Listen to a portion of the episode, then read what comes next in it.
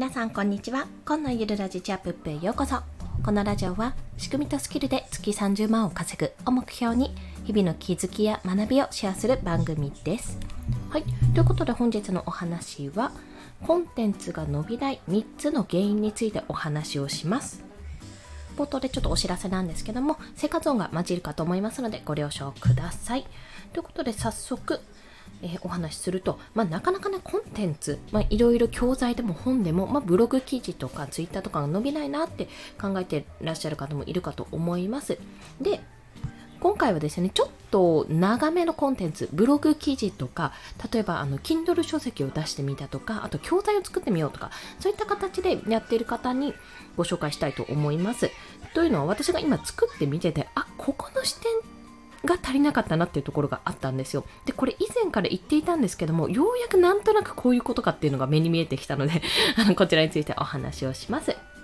あとはどういうコンテンツを作ったらいいかわからないっていう方にもね、ぜひ聞いていただきたいと思いますので、よろしくお願いします。ということで、早速3つのポイントをお話しすると、1つ目、これはアフィリエイトの話です。アフィリエイトリンクの貼りすぎ、貼らなすぎです。2つ目は認知度の低さ。そもそもの認知度の低さですね。3つ目は読者にどうしてほしいかイメージができているかというところです。こちらの3つについて1つずつ解説をしていきます。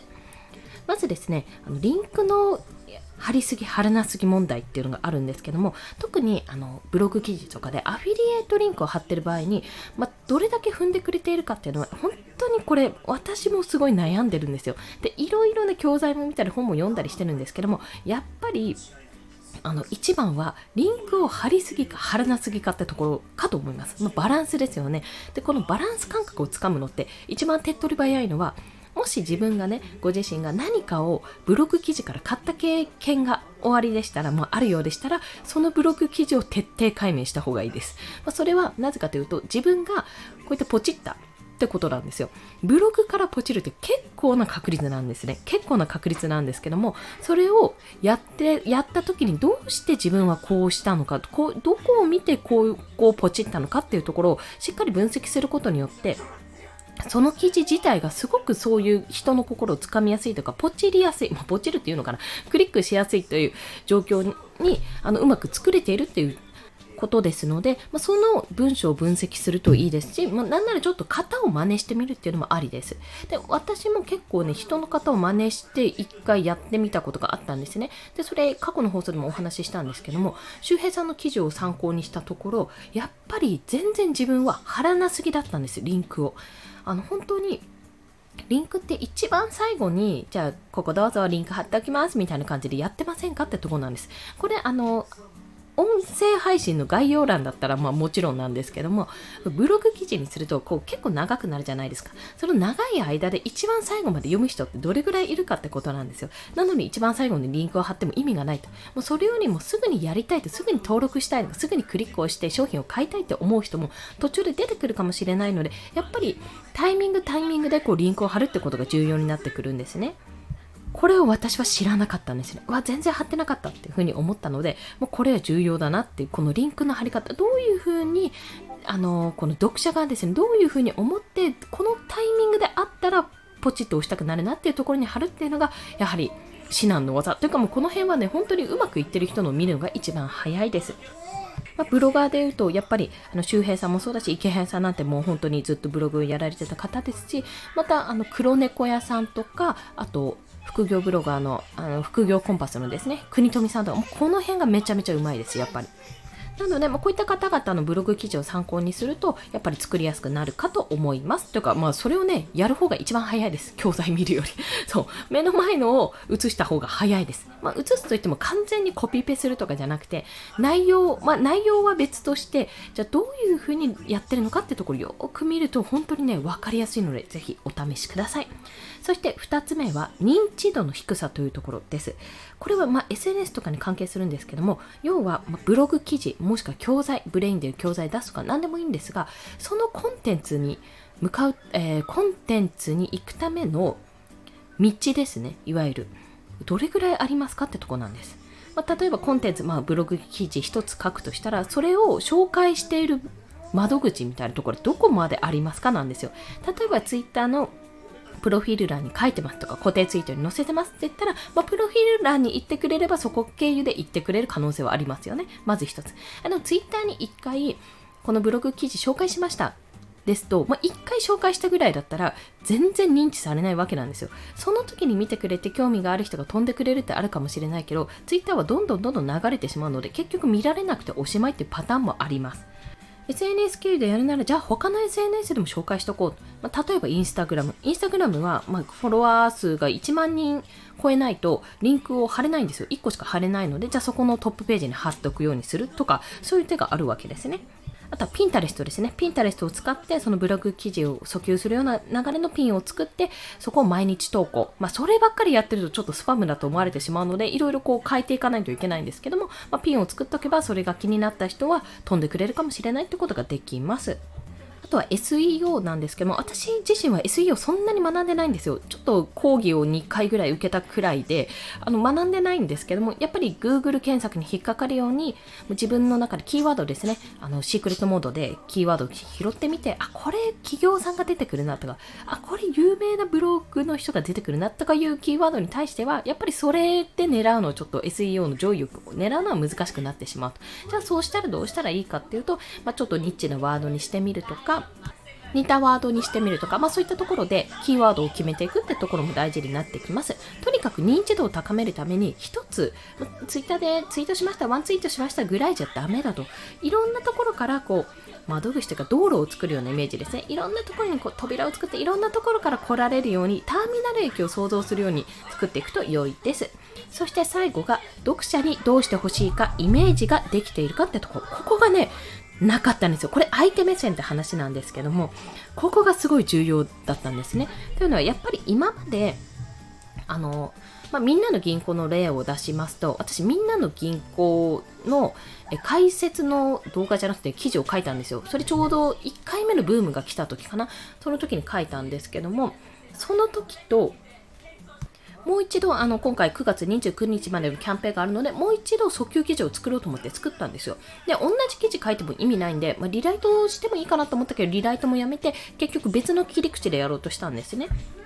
で、一番最初の時に作ったのは解説方法。実際にこれ解説が楽で、しかも1000円もらえて、相手でも自分ももらえるからウィンウィンだし、なおかつ自分は講座が欲しかったので非常に便利ですってことでやらせてもらったんですよ。本当に説明の記事なんですね。なので、もし紹介する時があったら、この記事に説明載ってるんで、どうやって解説するか書いてあるんで、よろしければお試しくださいって形で紹介するための記事を書いたんです。で、その記事は何のために使うかっていうと、まあ、対象としては、口座が欲しいなって、アプリで口座が欲しいな、もしくは1000円欲しいなって思っている方ですね。そしてゴールとしては、みんなの銀行を私の紹介コードを使って解説するっていうところだったんです。まあ、その意図に沿っているかって言われたら、そんなにうまくないなと自分では思ってる、思ってるので、まあ、それはブログに飛んでもらえば、飛んでみてもらえればわかるんですけども、